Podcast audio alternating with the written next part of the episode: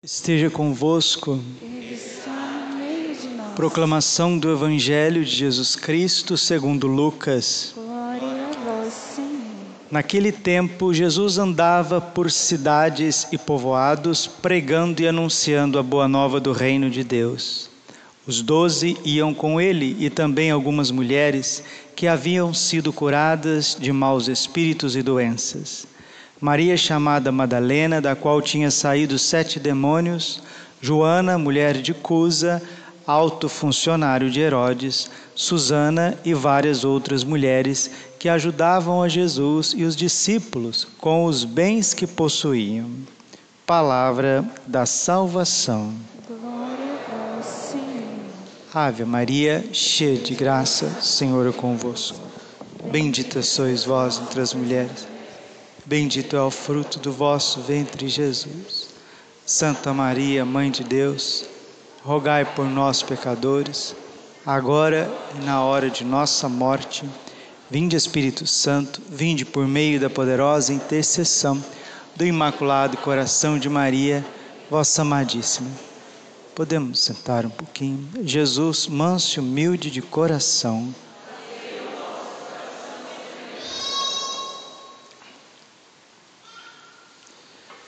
Naquele tempo, Jesus andava por cidades e povoados, pregando e anunciando a boa nova do reino de Deus.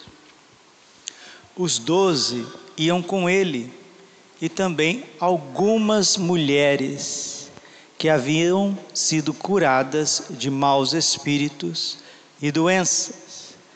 Maria, chamada Madalena, da qual tinha saído sete demônios.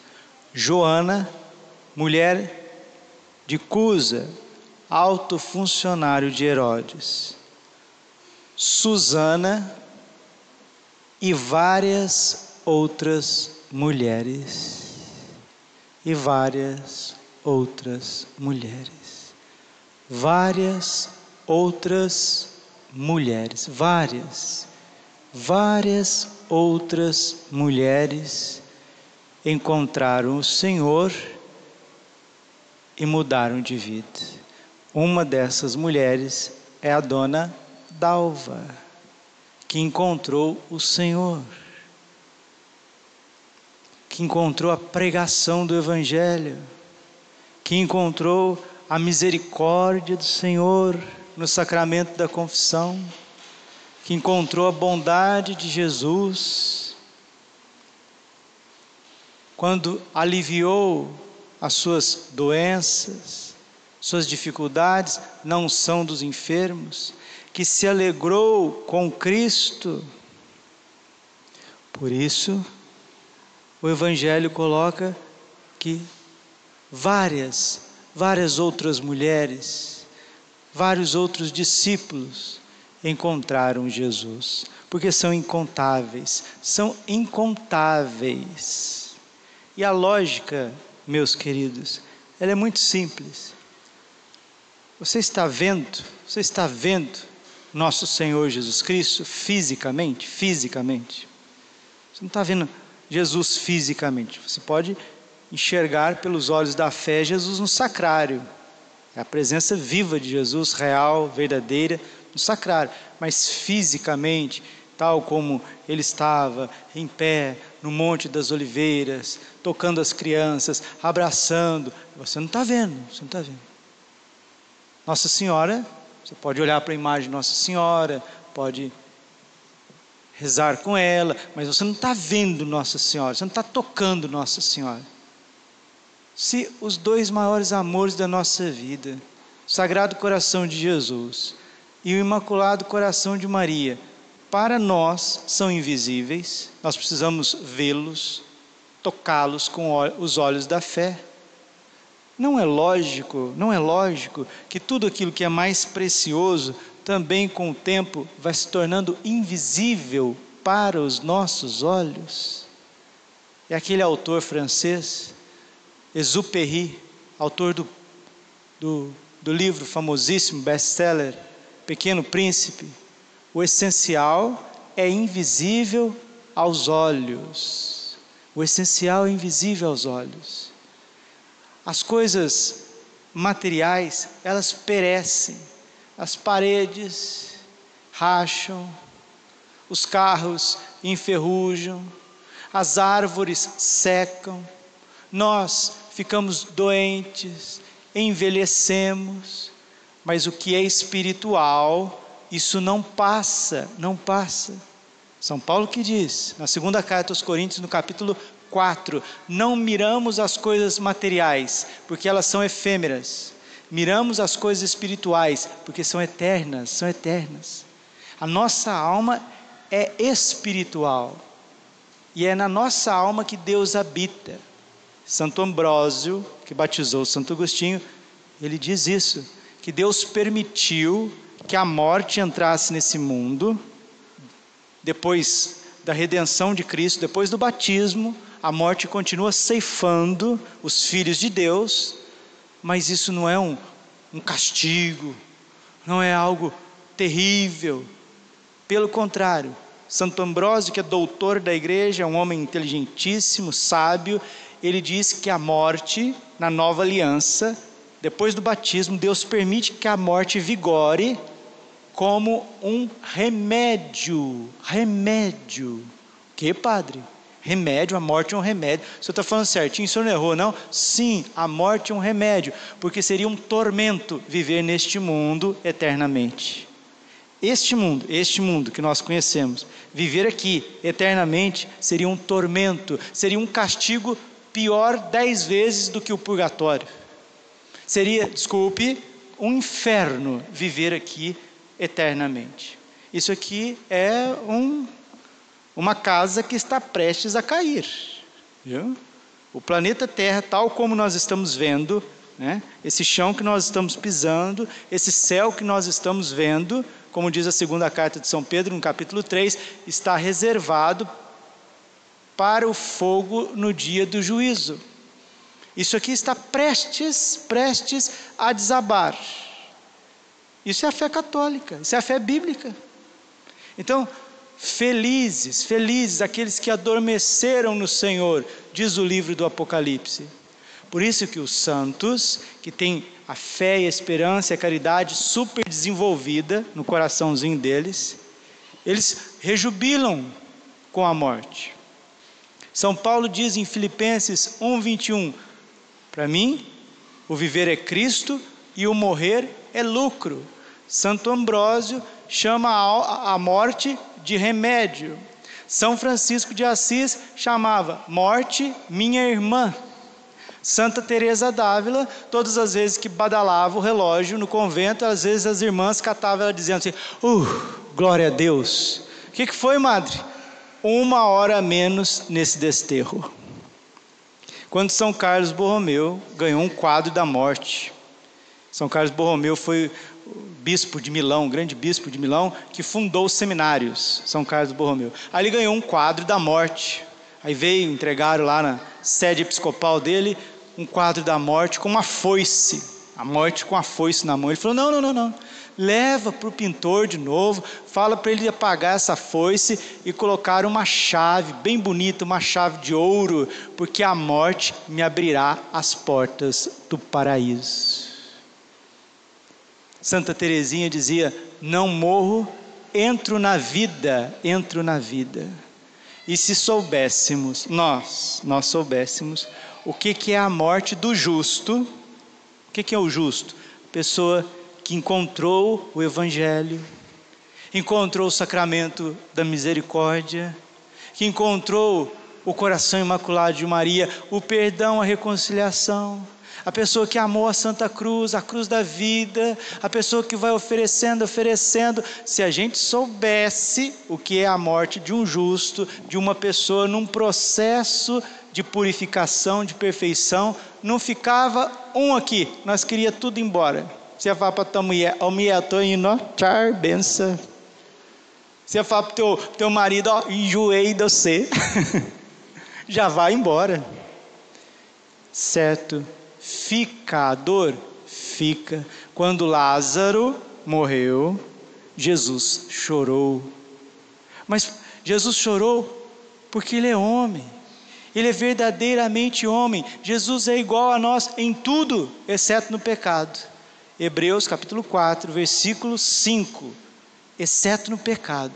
Por isso que ele chora. Jesus, quando ele está alegre, ele está alegre. Nas bodas de Caná ele estava alegre, estava lá dançando as festas judaicas, tomando um vinho. Sim, ele tomava o vinho, não é o vinho que tomava ele, né? Porque hoje em dia é o vinho que toma as pessoas, é a cerveja que toma as pessoas, é a droga que toma as pessoas. Agora você tomar uma tacinha de vinho, uma tacinha de vinho doce, a coisa mais bonita do mundo. Santo Tomás de Aquino diz que uma das formas lúdicas da gente ter prazeres lícitos nesta vida é tomar uma taça de vinho. Que coisa boa! O senhor deve ter tomado taças de vinho com a dona Dalva, não deve ter tomado? E é isso, o casal gosta às vezes de tomar uma taça de vinho. Mas a cultura nossa, cultura brasileira, Herbert Richards, né? Não é a gente que toma vinho, é o vinho que toma a gente, é a cachaça que toma a gente, é a cervejada que toma a gente. Aí tem gente que tomou até pavor, né? Tem pavor de, de, de, álcool, como tem pavor do coronavírus, né? Ficou traumatizado. Mas o problema não está na bebida, ali na taça de vinho ou numa garrafinha de cerveja, está no coração humano. Jesus deixava, deixava as emoções dele vir à tona. Isso é ser humano. Jesus chorou diante de, de Lázaro e falou para Maria e para Marta para que elas não se entristecessem, porque se elas crescem, elas veriam a glória de Deus. Se tu creres, verás a glória de Deus. E Jesus ressuscita Lázaro. Quatro dias. A ressurreição de Lázaro é a prefiguração da ressurreição da dona Dalva. Talvez você já perdeu seu marido também, sua esposa, seu pai, sua mãe, seu ente querido, seu filho. Tem gente que perdeu o filho. Então a ressurreição de Lázaro, depois de quatro dias já, em decomposição, a gente vê Lázaro, né? O Evangelho nos relata Lázaro saindo todo amarrado. Imagina que cena pitoresca, meu Deus do céu. E as pessoas tirando as faixas de Lázaro e ele purificado com a pele pura, como de uma criança. Esse é o poder de Jesus. Todas as pessoas que morreram, os nossos entes queridos, o próprio Sagrado Coração de Jesus, Jesus que já está ressuscitado, a Virgem Maria que já está ressuscitado, Jesus e Nossa Senhora como primícias da ressurreição, é a leitura da missa de hoje, a primeira leitura da carta aos Coríntios.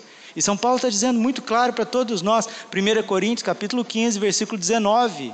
Se é só para esta vida que colocamos a nossa esperança em Cristo, somos de todos os homens os mais dignos de compaixão. A palavra correta aqui não é compaixão, é lástima, né? O que, que é lástima? Somos, desculpa, aqui ó, desculpa, vou fazer entender com uma linguagem mais atual. Se é só para cá que você é cristão, vou fazer uma linguagem atual. Você não passa de um, nós dois, eu, você, nós, idiotas. Idiotas. Desculpa, a palavra é forte, mas é otários, otários. Bestas quadradas. É isso que São Paulo quer dizer nesse versículo. Se é só para esta vida que você, for você foi batizado, que você comunga, que nós estamos participando desta missa, se é só para esta vida de 60 anos, 70 anos, 80 anos, de todos os seres humanos, nós somos os mais bobos. Porque, como diz São Paulo, se não tem a vida eterna, comamos e bebamos. Agora o cristão não pode fazer isso, o cristão não pode fazer aquilo. Nós temos que observar os mandamentos, isso não é lícito, tudo é permitido, tudo me convém. Para quê? Para acabar, para enterrar e acabar tudo? virar pó e acabar tudo? Não. São Paulo está dizendo: vamos curtir a vida. Se não tem vida eterna, vamos curtir a vida. Vamos viver igual os pagãos. Olha, meus irmãos, se não tivesse vida eterna, é porque Deus não existe. Se não tivesse vida eterna, é porque não tem retribuição dos justos ou punição dos injustos. Se não tivesse vida eterna, senhor Carlos, senhor acha que eu estava celebrando essa missa aqui? Você acha que eu tinha deixado a minha Minas Gerais, mil metros de altitude lá na Serra da Mantiqueira, aquele friozinho o ano inteiro, úmido? Se não tivesse vida eterna, você acha que não tivesse vida eterna, talvez eu não teria construído uma família, arrumasse uma moça boa por aí? Jamais que eu seria padre, celibatário, celebrar missa. Que loucura que é essa? Eu não sou doido? Não sou maluco? Não. Só que isso aqui é simplesmente um ventre, um ventre. O planeta Terra está grávido de todos nós. E quando uma pessoa morre, chegou o parto daquela pessoa. Ela partiu desta terra, desse globo, para contemplar a glória de Deus no céu. Por isso que nós rezamos pelas almas que faleceram. Quando o Papa Inocêncio III, termino, termino. Quando o Papa Inocêncio III morreu, era o Papa da época de São Francisco, governou a igreja por mais de 20 anos. O Papa, por permissão divina, aparece com sua alma, um espectro, na cela de uma abadesa, de uma monja beneditina na Bélgica, Santa Lutgarda. E o Papa Inocêncio III estava pedindo para Santa Lutgarda que rezasse por ele, porque ele estava sofrendo penas terríveis no purgatório por conta de três pecados que ele não sufragou, que ele não espiou, que ele não corrigiu em vida, em vida. Uma coisa é morrer, meus irmãos, outra coisa é ir para o céu. As pessoas acham que vão viver, graças a Deus não é o caso da dona Dalva, não é o caso, porque eu acompanhei os dois últimos anos da vida da dona Dalva, com confissões frequentes, comunhões frequentes, lágrimas, busca, entrega, cenáculos, consagração, cuidado dos enfermos. Não é porque o seu Carlos está aqui e vocês estão aqui, não. Essa mulher caminhou num caminho de purificação para a glória de Deus. Mas se o Papa Inocêncio III ficou no purgatório, como que a gente já vai canonizando as pessoas? Não é assim não, morreu e foi para o céu. São Cláudio de Lacombeniere, diretor espiritual de Santa Margarida Maria Lacoque, morreu e foi purgatório. Depois apareceu para Santa Margarida Maria pedindo oração. Pedindo oração. E a mística austríaca Maria Sima ela mostra o que leva mais as boas almas ao purgatório. Sabe o que, que leva mais as almas para o purgatório? Falta de perdão e murmúrio, pecado de língua. É o que mais leva as pessoas de igreja, padre, bispo, freira, gente que está à frente da igreja, gente que reza, gente que faz leitura, gente que serve murmuração e falta de perdão, ressentimento, as almas ficam ó, tss, tss, fritando no purgatório. E Santo Tomás de Aquino diz: o maior sofrimento da terra não se compara com o menor sofrimento do purgatório. Por isso, se alguém morreu, já faz algum tempo na tua casa, na tua família, falei que eu ia fazer essa homilia rapidinho, mas o Espírito Santo quis que falasse outras coisas, porque essas coisas são muito importantes, muito importantes. Nossa Senhora em Fátima pediu para rezar o terço todos os dias. Rezasse o terço todos os dias. Aí, a irmã Lúcia perguntou para ela: Mãezinha, eu vou para o céu? Nossa Senhora falou: Vai, Lúcia, você vai para o céu. Aí depois perguntou: E a Jacinta, Santa Jacinta, vai para o céu? Vai, a Jacinta vai para o céu. E o Francisco, São Francisco Marto, o menininho, vai para o céu? Vai, mas vai ter que rezar muitos terços. Muitos terços. E a menininha, a fulaninha, vai para o céu? Vai, vai para o céu. E a Maria Amélia vai para o céu? Não. Ficará no purgatório até o fim do mundo. Você acha que Nossa Senhora está falando mentira? Você acha que Nossa Senhora está brincando? Salvação é coisa séria, santificação da nossa alma é coisa séria. Nós estamos na Santa Missa, Santa Missa é o sacrifício de Jesus, não existe nada mais sério, santo do que isso. Às vezes pessoas sem, comum, sem confessar, vêm numa missa de sétimo dia, entra na procissão da comunhão, corpo de Cristo, corpo de Cristo, corpo de Cristo. Depois eu confesso, depois eu confesso. A pessoa está comungando a própria condenação, está brincando com a palavra de Deus, ou está brincando, ou não tem catequese, não tem esclarecimento, esclarecimento.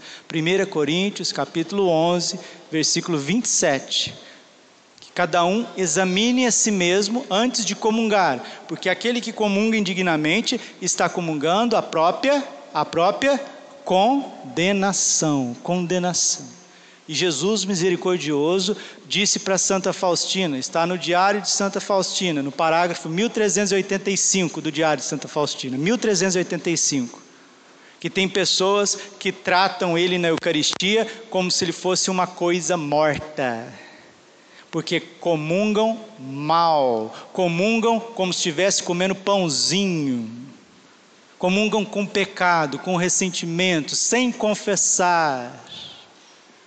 São João Bosco dizia, e eu termino: duas armas quebram os dois chifres do demônio: confissão frequente e comunhão frequente. Se a pessoa respeita Deus, teme a Deus. Provérbios capítulo 1, versículo 6. O temor do Senhor é o princípio da sabedoria. Se a pessoa teme a Deus, Filipenses 2:12, trabalhai na vossa salvação com temor e tremor. Reconhece os seus pecados. 1 João 1,9: Se dizemos que não temos pecado, enganamos a nós mesmos. Mas se reconhecemos os nossos pecados, Deus aí está fiel e justo para perdoar os nossos pecados e nos purificar de todas as iniquidades.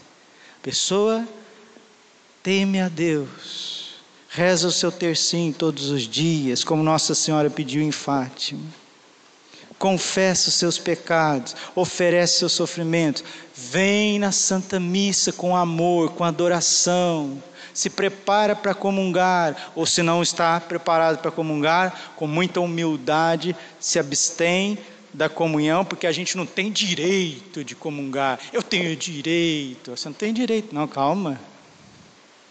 Vai eu não confessar toda semana, para você ver se eu tenho direito de celebrar a missa. Um dia um padre está celebrando a missa, Santa Teresa d'Ávila, que era mística, Jesus mostrou para ela. A hora que o padre levantou o Santíssimo, ela viu dois demônios com os chifres atravessados no pescoço do padre. Estava celebrando a missa em pecado mortal. Você pode brincar de carrinho, de rolemã, de pipa, brincar de balanço, balanço. Agora, brincar com o corpo e o sangue de Cristo, brincar com a Santa Missa, com os santos mistérios. Testemunho que por dois anos que eu conhecia a Dona Dalva, ela não brincou com Jesus. Um dia, Jesus falou para Santa Ângela de Folinho, mística, franciscana, estigmatizada. Ela estava adorando Jesus na cruz. Jesus disse para ela: Eu não te amei de brincadeira. Eu não te amei de brincadeira. Queres saber quanto você vale? Diz Santo Agostinho: olha para a cruz, você vale um Deus crucificado. E a pessoa que toma consciência disso, ela morre em paz. Quer vivamos, quer morramos, pertencemos ao Senhor. Que esta missa de sétimo dia, da alma da Dona Dalva, sirva para nós como um caminho de conversão. E se nós já estamos, graças a Deus, nesse caminho de conversão, que sirva para nós um caminho de santificação, santificação. E nós vamos oferecer a ela agora, a Deus Pai, Filho e Espírito Santo, ao Pai eterno, a santa vítima de amor, Jesus Cristo, e que Nossa Senhora interceda por ela, para que ela contemple cada vez mais a face de Deus. Ela que terminou a sua corrida, sua carreira, sua história, sua vida, seu tempo, com muito amor. Confessou e recebeu Jesus Eucarístico dois dias antes de internar. E quando estava lá no ambulatório, no hospital, o médico disse: Essa senhora que está aqui, ela é a mais serena dos pacientes. Ela é diferente. E é mesmo. Quem come a minha carne e bebe o meu sangue, permanece em mim e eu permaneço nele. A morte do justo é glória, é alegria. Nós começamos já a ver o céu, os anjos circundando, nos levando. Já falei isso um milhão de vezes, falo de novo. Se eu soubesse que eu, vou, que eu ia morrer hoje, hoje, na graça de Deus, ó, chama um padre para celebrar a missa amanhã, seis e dez da manhã. Tchau e benção para vocês. Fica tudo com Deus, vocês ficam aí com os coronavírus, fica aí com o dinheiro, fica com alegria, com terra, vocês ficam o que você quiser. Eu quero ir para o céu, para o céu. Buscai as coisas do alto. Afeiçoai-vos as coisas lá de cima, não as da terra, porque estáis mortos e a vossa vida está escondida com Cristo em Deus. Para nós, ainda está escondido. Para Dona Dalva já está mais revelado. E se falta um pouquinho, vamos completar com esta Santa Missa as nossas indulgências e o nosso sacrifício. Glória ao Pai, ao Filho e Espírito Santo, como era no princípio, agora e